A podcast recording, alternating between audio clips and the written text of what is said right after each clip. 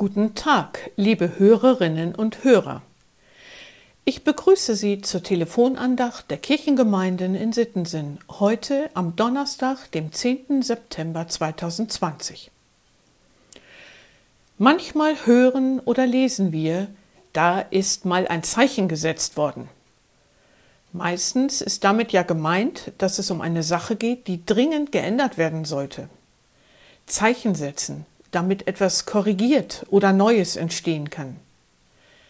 Manche von Ihnen werden sich noch an die Menschenlichterketten Anfang der 90er Jahre erinnern. Tausende von Menschen demonstrierten gemeinsam mit Lichtern in der Hand gegen Fremdenfeindlichkeit. Ein starkes Zeichen. Oder im letzten Jahr die Aktion der Grünen Kreuze, eine Aktion von Landwirten um auf ihren Feldern ein Zeichen zu setzen für ungelöste Fragen und Probleme im Bereich Umwelt und Landwirtschaft. Und so gibt es noch viele andere Zeichensetzer, die aufrütteln und anstoßen. Aber die Zeichen für sich allein sind noch nicht automatisch die Veränderung im Ganzen. Sie bleiben zunächst einmal nur Zeichen. In der Losung von heute ist von einem Zeichen Gottes die Rede. Dort lesen wir im ersten Buch Mose, Kapitel 9, Vers 13. Gott sprach, Meinen Bogen habe ich gesetzt in die Wolken. Der soll das Zeichen sein des Bundes zwischen mir und der Erde. Ein schönes Zeichen, der Regenbogen. Lasse ich das nun als schönes Bild am Himmel stehen oder nehme ich es als Anstoß wahr, darauf zu reagieren? Der Regenbogen, Zeichen eines der ersten großen Versprechen Gottes, seine Erde zu schützen. Zu Beginn der Corona-Pandemie haben viele Kinder Regenbögen gemalt und gebastelt.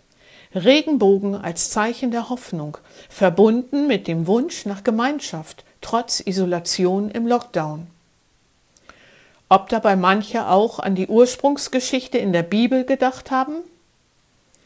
Der Regenbogen als Zeichen Gottes für Noah nach der Sintflut? Noah verstand, was Gott ihm mit dem Bogen am Himmel versprach. Ich, Gott, verspreche, meine Erde zu schützen. Bei diesem Gedanken und den vielen Regenbogen, die immer noch in Fenstern hängen, fiel mir ein Erlebnis aus meiner lange zurückliegenden Praktikumszeit in Süddeutschland ein. Es war Mathestunde in einer vierten Grundschulklasse. Eine bunt gemischte Klasse, auch mehrere Kinder mit Migrationshintergrund dabei. Draußen regnete es, drinnen konzentriertes Arbeiten mit Zahlen. Dann wurden einige Kinder unruhig, schauten immer wieder aus dem Fenster. Der Mathelehrer nahm es wahr, schaute auch und reagierte. Draußen war ein wunderschöner Regenbogen zu sehen. Alle Kinder durften aufstehen, sich am Fenster versammeln und den Regenbogen bestaunen. Und dann fragte der Lehrer, wer weiß etwas über den Regenbogen, was zeigt er uns? Einige Kinder verstanden, was er meinte, und sie erzählten, was sie wussten, und setzten nach und nach die Geschichte von Noah zusammen. Und dann war wieder Mathestunde. Mir blieb in Erinnerung, nicht nur der Regenbogen an sich war toll. Die Geschichte von Gott und seinem Versprechen für alle Menschen hatte mitten im Alltag einer Mathestunde einen Platz gefunden, für Kinder unterschiedlichster Herkunft und Glaubensrichtungen. Für einen kurzen Moment waren Himmel und Erde verbunden.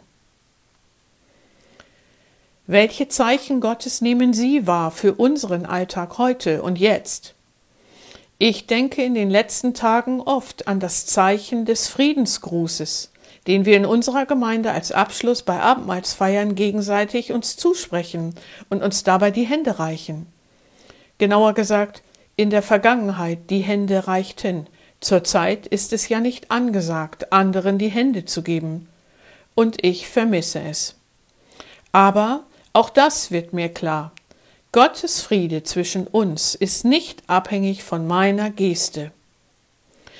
Mit seinem Sohn Jesus Christus hat er eine Verbindung zwischen Himmel und Erde geschaffen, die sich nicht auflöst wie ein Regenbogen, sondern eine Verbindung, auf die ich mich jeden Tag neu verlassen kann.